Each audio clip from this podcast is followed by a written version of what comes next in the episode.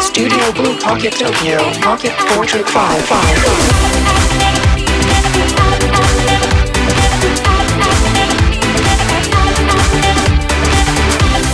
ポケットポートレート4ポッドキャスティングどもカンガルー鈴木です。えっ、と先週がお休みだったんですが、えー今週はですね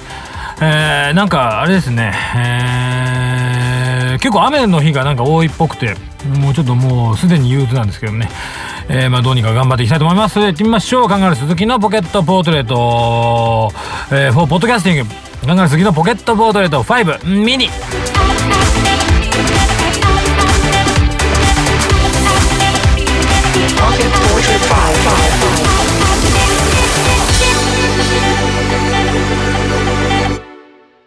はい、改めまして、ガンガル鈴木です。よろしくお願いいたします。えー、なんかね、今週ちょっとあんまり、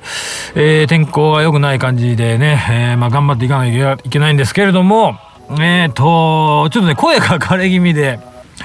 なんかもうね、もうほぼ毎日なんですけど、まあちょっとお仕事で、えーと、なんていうんですかね、ボーカル、ボーカル、ボーカルじゃないんですけど、こう、シャウト的な、あの、声みたいなのを取ったりしてて、で、それが結構ね、シャシャウトなんですよね。うん、あの、うわーみたいな感じで、えー、デモを取ったりとかしてるんでね、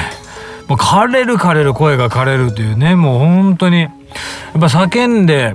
タバコ吸ってたらそれ声枯れますよね。もうそれはね、もうちょっと大事にしていかないとね、いけないんですけどもね、えーもう若くはないということでね、ということで、あのー今日は、えーまあ、恐竜ラジオ2ということで、あの、前、年始にもね、ちらっとお話ししたんですけど、えー息子氏がですね、まあ、恐竜がもう好きで、えーもう去年の春に恐竜ハマってから、もうとにかく寝ても覚めても恐竜という生活、ね、あのまあ、3歳児なんですけど、まあね、なんかこう、いろいろアンパンマンとかいろいろ他にもある中で、なぜかこう、恐竜にドハマりしてですね、ねもう絶対パッと言っても知らないような恐竜の名前をねいろんな人にこれ知ってるって言ってね、えー引かせてるという感じなんですけれどもねあのーまあそんなんでまあ絵本買ったりねあの恐竜のビデオ見たりね、えーまあもちろんね人形を買ってみたりとかいろいろ遊んではいるんですけどまあ、どっかでデビューさせたいなと思ってたのが、あのーまあ、僕含め両親、ドラえもん好きで、で、ドラえもんといえばね、大長編ですよ。映画のね。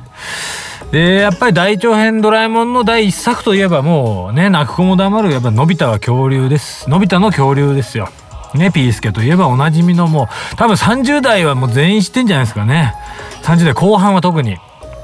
あのね、だから今でこそ、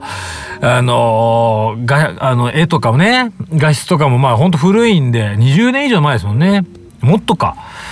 70何年だ ?30 年ぐらい前のやつか。30年以上か。なんでまあね、細かい部分はあれなんですけど、まあでもやっぱ完成度が良くてね、うん、本当に映画史に残ると言っても過言ではないぐらいのドラえもん第一作なんですけどもね。まあまあまあ、もう今更ネタバレとかもあれですけど、まあまあね、あのーまあとある事情で育てる、育てた恐竜を、まあ昔の世界にタイムマシンで行って、えージュラ紀に、ジュラ紀だったかなに行って、あのー元の世界に返してね、まあそこで返す、ただ返すだけでは済まなくて、まあいろいろ吸ったもんであるんですけど、まあ舞台の半分がもうその、えー恐竜の時代ということでねまあもちろんティラノサウルスも出てくれば、えいろんな恐竜出てくるモプテランドも出てくるしもうこれは面白いんじゃないかなと思ってね。ドラえもんはなんかそのあのドラえもん温度とかそういう歌は知ってたんですけど特にあの見たことはなくて。だからまあどのまあでもドラえもんは知っててっていうレベルだったんで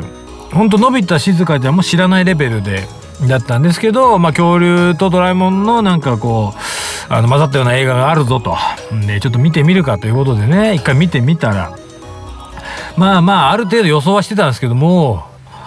もうびっくりするぐらいの集中力というか。あれ大長編ドラえもん言っても90分ぐらいありますからね。でこれ3歳児3歳児を30分同じ場所にいさせることですらもう不可能と言われている。このこの3歳児がですね90分間の間であの場所を動いたのがトイレ行った時だけっていうね。40分ぐらい見た時にちょっとトイレ行くっつってでピタッとあのねあの一時停止で止めてでバーッとトイレでバーッ戻ってきてでまたその同じ場所に戻ってきて見続けて、えー、90分見終わってで一言もう一回見ようとね。これですよね。やっぱり名画は。名画ですよ。3歳児で余らした大したもんですよ。本当にこれはもうね。つくづく思いますけど。もう5分とねじっとしてないですからね3歳なんて。まあでもやっぱりね面白かったみたいで。あのー、もちろんね恐竜とは友達になったり恐竜に追っかけられたりとかね、まあ、それ以外のいろいろね、あのー、ちょっと悪者的なものも出てくるし。まあでもやっぱ詰まってて面白いですよね。ドラえもん大長編も正直ねあの親も楽しいみたいなね。もう完全ドラえもん世代ですからね考え鈴木も。うんもう本当に秘密道具辞典とか持ってたあのあれなんで。のび太の恐竜はねもう恐竜好きの息子がいたらもうぜひ見せてあげたいと、はい、あの見せていただきたいとね思うんですけど。まあ一応がっつり恐竜のね映画って言えばまあもちろん探せば他にもあるかもしれないんですけどまあ、のび太あのドラえもん系だと、まあ、ドラえもんののび太の恐竜とでねあれも見てたんですよ。あののび太のなんだっけ、えー、銀河エクスプレスか。銀河超特急。あれもねあの別に昔がテーマじゃないんですけどその恐竜の星っていうねテーマパークに行ってその中の恐竜の星っていうとこに行くとあの結構ねあのいいとこの恐竜がブラキオサウルスとかベロキラプトルとかいいとこの恐竜が出てくるんです。これもね見せたらねあのやっぱハマると。これもう一回見ようということでね。なるわけなんですけどね。もうでもねドラえもんだったらもう正直ねあの親も付き合うっていう感じじゃなくてもう何回見ても面白いですからね。これはもう全然あの苦じゃないんですけど。ねこれでまだ一応のび太の恐竜とあと銀河エクスプレス見て。でもう一個あるとしたらまああの竜の騎士なんですよね。これはねカンガルー鈴木唯一あのドラえもんを劇場に見に行ったあのやつなんですよねもう当時レンタルビデオとかあったんで、まあ、借りたりもしてたんですけど唯一本当にちょっと映画館連れてってくれと言って見に行ったのがのび太の竜の騎士で。あれもね、だから次はちょっと竜の騎士見てみよう。ちょっと設定は違くて、その、まんまその恐竜の話ではないんですけど、まあもちろんね、見た方いっぱいいると思うんですけど、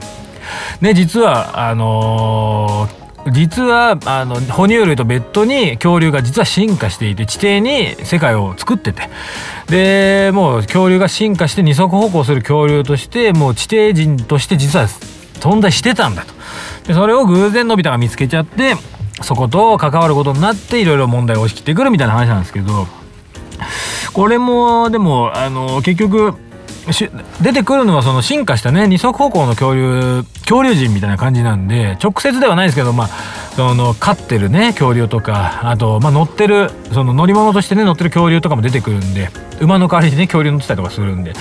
あれもちょっとね次見てみようかなと思うんですけど結構怖い部分とかなんかあのねバンホーさんが最初ね正体が分かるまではちょっと結構怖かったりとかいろいろそういうのもあるんで。まあどっかタイミング見てねそろそろ、まあ、結構ね意外とねあの、まあ、そこはまあ純粋なんでがっつり悪者みたいな人がねこう目が尖ってて黒い服着てる悪い人みたいなのが出てくるとやっぱ怖いんですよね。なんでねちょっと竜の騎士まだちょっとねハードル高いかなと思いつつももうそろそろ見せちゃおうかなと思うんですけどね。これはあれは面白い。よくできた話ですからねのび太の竜の騎士はね。あれ本当によくできてちゃんとオチまでねすごくよくできてるんで。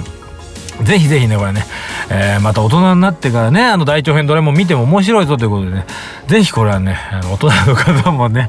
うん、またちょっとね、レンタルしてね、えー、愛蔵版とかも安いの出てるんでね、えー、ぜひこう見てみたらいいんじゃないかなと、えー、思ったりしておりますけどね、次回ちょっとね、ぜひ、えー、竜の騎士を見せてね、えー、見たいと思いますということでね、いい加減、来週か再来週ぐらいでね、音楽の話に戻っていきたいと、ね、思っておりますということで、えー、今週は恐竜ラジオ2ということでお送りいたしました。ありがとうございました。また来週よろしくお願いいたしますスカンガルー鈴木でした。ありがとうございました。